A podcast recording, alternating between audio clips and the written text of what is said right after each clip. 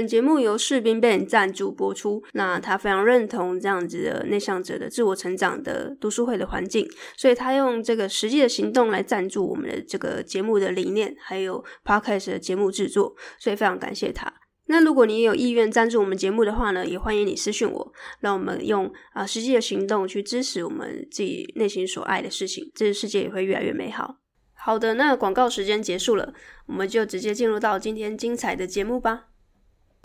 应该要建立自己的个人品牌，还是接案？今天这集我就要跟你说说我自己个人的看法，也许跟你想的完全不一样。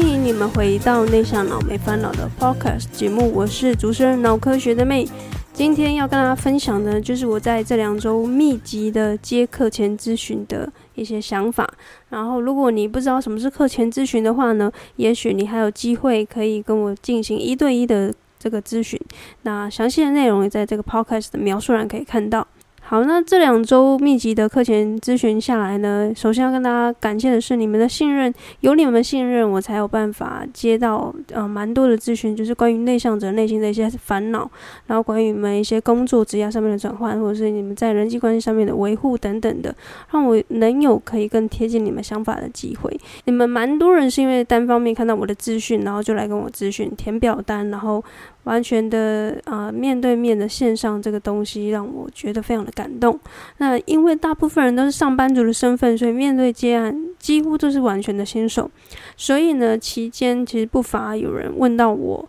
是应该要建立自己的个人品牌，还是接案。所以今天这集我就要跟你说说我自己个人的看法，也许跟你想的完全不一样。OK，关于这个问题的答案呢、啊，我直接想要一样先破题跟你们说，我觉得这个是很有趣的问题。我自己个人会觉得，你要接案的话，不一定要先建立个人品牌。我再说一次哦，要接案的话，不一定要先建立个人品牌。但是为什么呢？在揭晓我的答案之前，我一样和你分享一则小故事。想象你最近想要重拾运动的习惯，然后你内心就开始想。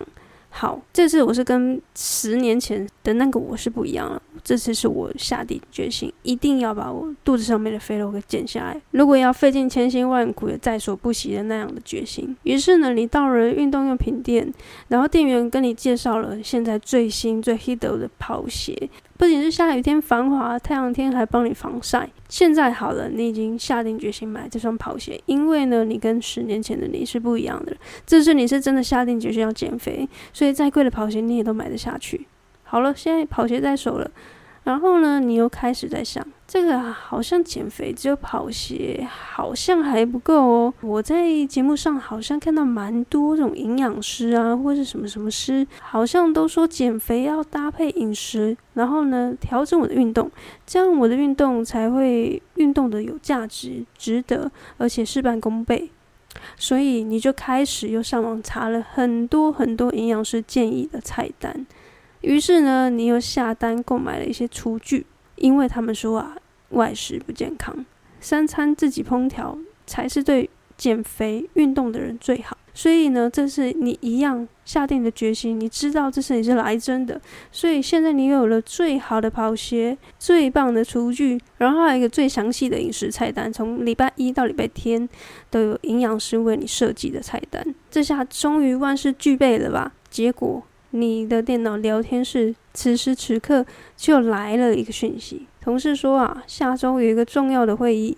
接下来的每天每周都必须熬夜加班了。天啊，你算了算时间，你可能连工作的时间都不够用了，更别说要什么运动啊、煮饭啊、健身啊这些东西，好像必须要再等等了。于是啊，那双在店员嘴上好像活灵活现的跑鞋，就一直这样的尘封在你家的衣橱，再也没有打开过。而那些你在网络上看到的一些营养学知识还有菜单，就成了你在茶余饭后可以跟亲友们分享的嘴上功夫。但是运动其实不就是拿着你惯用的那双跑鞋到街上，或是邻近的操场，就是最好的开始吗？所以来到这里，我们回到刚刚的问题：对于一个人想要接案，从零开始，应该要先建立个人品牌，还是直接去接案？所以我的回答才会是不一定要先成立一个个人品牌，因为个人品牌会是自由接案的人的一个加分项，但它不是必须的。在我的观察里面，有很多的接案者，他的个人品牌几乎可以说是没有。甚至像我，我的 IG 的粉丝，我现在也不到一千人，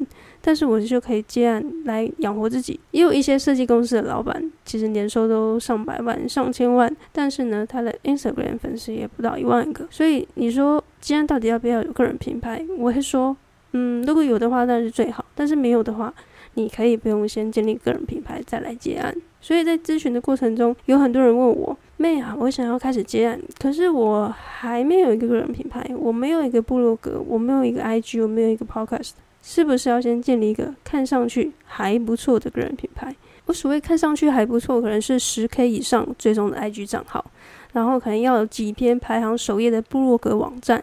又或者呢，是要大家都耳熟能详的 YouTube 频道，所以呢，你想着想着就会觉得说，哈，还要先建立一个个人品牌，那接案还是算了吧。所以你就会开始想，我可能还要去上几堂写作课、时间管理课，还是影片剪辑课。往往只要有这样的想法，我只能说，如果你是最终的目标是要接案的人，就是绕远路的开始。你可能会说，嗯，可是我想要在到达这个目标之前绕点远路，看看沿途的美丽风景，不好吗？嗯，其实也没有不好了，只是大部分的新手其实不知道自己正在绕远路。所以啊，我说个人品牌是自由接案的加分项，但不是必须。所以啦，你是要等到百万订阅的时候再来接案吗？还是现在就一百个人订阅的你就可以开始展开行动，朝着你的梦想前进？所以我想，你在听完这个 podcast 的最后，应该自己内心也会有一些答案。所以呢，这个回答我想可能不是那么政治正确，因为大部分的人比较会推崇就是要有个人品牌。但是呢，我个人不这么觉得，因为如果要等到大家都有个人品牌再来接案的话呢，那就太慢了，你要的案就已经被人家接走了。那你会说，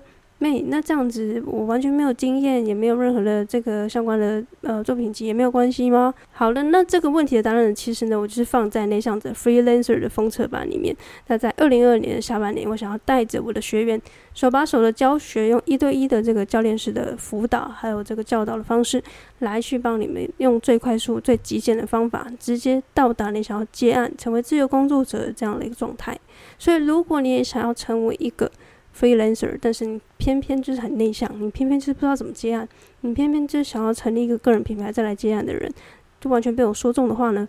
请你到 podcast 的描述栏点击咨询的表单。所以今天的这期节目就到这边，希望这样的内容对你有帮助。如果有的话，请你到 Apple Podcast 给我五颗星的评价，然后留言给我，让我知道，然后或者是直接到了。Instagram 追踪我，然后 Instagram 蛮多这种内心的一些呢喃啊，或者是 IG，然后最擅长的就是日常的一些分享嘛。所以如果你听完 Podcast 还不够，你想要知道我长什么样子，或者是我平常都做什么事，也许到 IG 来追踪我是一个很不错的选择。